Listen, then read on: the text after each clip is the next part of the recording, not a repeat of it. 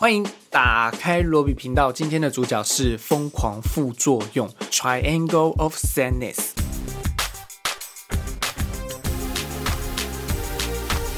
这是瑞典导演鲁本奥斯伦在今年的坎城影展上面第二次拿下最大奖金棕榈奖的电影，可以说他真的非常的厉害，连续两部电影都可以在最高等级的电影竞赛上面拿下了最大奖。上一部他拿下金棕榈奖的电影叫做《抓狂美术馆》，以一间当代美术馆作为故事背景，就是那种你一定看不懂、摆放着最前卫的艺术作品的美术馆，用擅长的尴尬时刻与。冷冽的留白美感，佐以黑色幽默，一针见血的揭露中产阶级精英文化中的困境、欲望，甚至是人性丑陋，让人在看片时笑着笑着就哭了。上面是当时抓狂美术馆在台湾上映时的宣传文案。我非常记得我在看抓狂美术馆的时候，那些尴尬到不行又妙不可言的笑点，有一种我不知道我在看一种很粗糙低劣的喜剧，还是是一种最上层。的高级喜剧，仿佛这两件事情好像就在一线之间，以及故事中那些艺术人的身上血淋淋的残酷真相。整部电影可以说就是在对会去看这种艺术电影的观众们啪啪脸上甩巴掌，又痛，然后觉得对，就是这样，我生活的这个世界就是这么荒谬。终于有人在电影里面揭露这些真相了，也因此《抓狂美术馆》是一部绝对很挑。挑观众的电影，不然可能有很多的地方，有很多他们在讽刺的东西，你可能看不懂，你可能会不知道他在嘲笑什么，他在讽刺什么，或者说笑点在哪里。嗯，某种程度上是一种译文人士的内部笑话。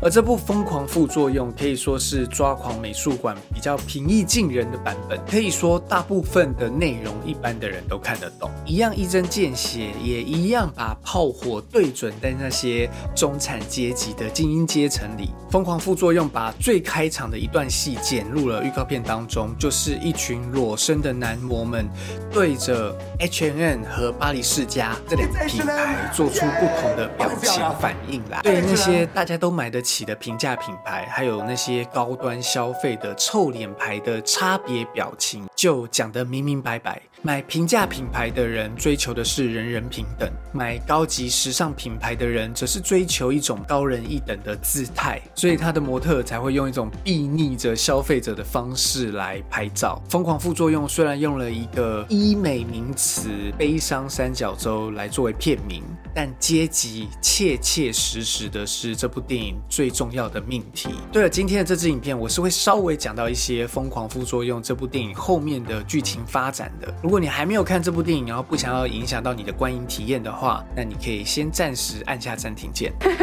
经过了呼应导演的上一部电影《抓狂美术馆》的一个对一群男模们以颜料喷洒在身上的一种前卫艺术之后，我们进到这部电影的第一幕，借由主角这对年轻的男女在餐馆吃饭时谁要付账的一个老梗剧情，揭开了男女之间的阶级差异。对，男女之间是有阶级。差异的，尤其是在这对工作都是模特这个职业的男女身上，在以外外貌作为他们自身最大优势的这对情侣之间，在这个父权的世界里面，女生当然是比较占有优势一点的。第一幕没有很长，但是我很喜欢他们在争吵之后对彼此讲了真心话的那一段。第二幕，这两个人来到一艘给有钱人游玩的豪华游艇上面，在这里阶级阶层当然就更明显，而且有了更多的区别。这些有钱到爆的客人们，他们是金字塔最上层。没有人可以对他们说不，尽管是不合理的要求。船上的所有工作人员也必须使命必达，而这些船上的工作人员也分为白领的服务人员和蓝领苦工。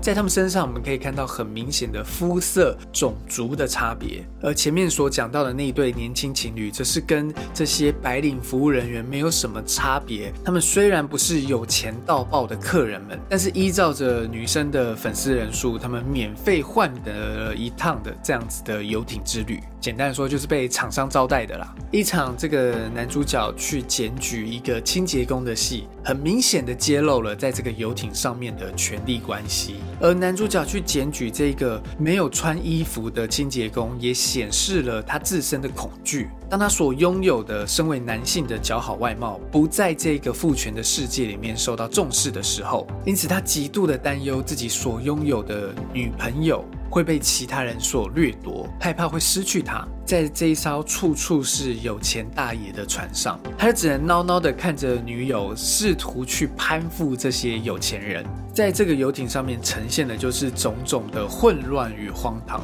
不过这些事情在资本主义的世界当中，其实被我们视为是相当正常的，也使得 Woody Harrison 饰演的那一个信仰社会主义的船长，把自己关在房间里面，然后完全不想要出来面对这个世界。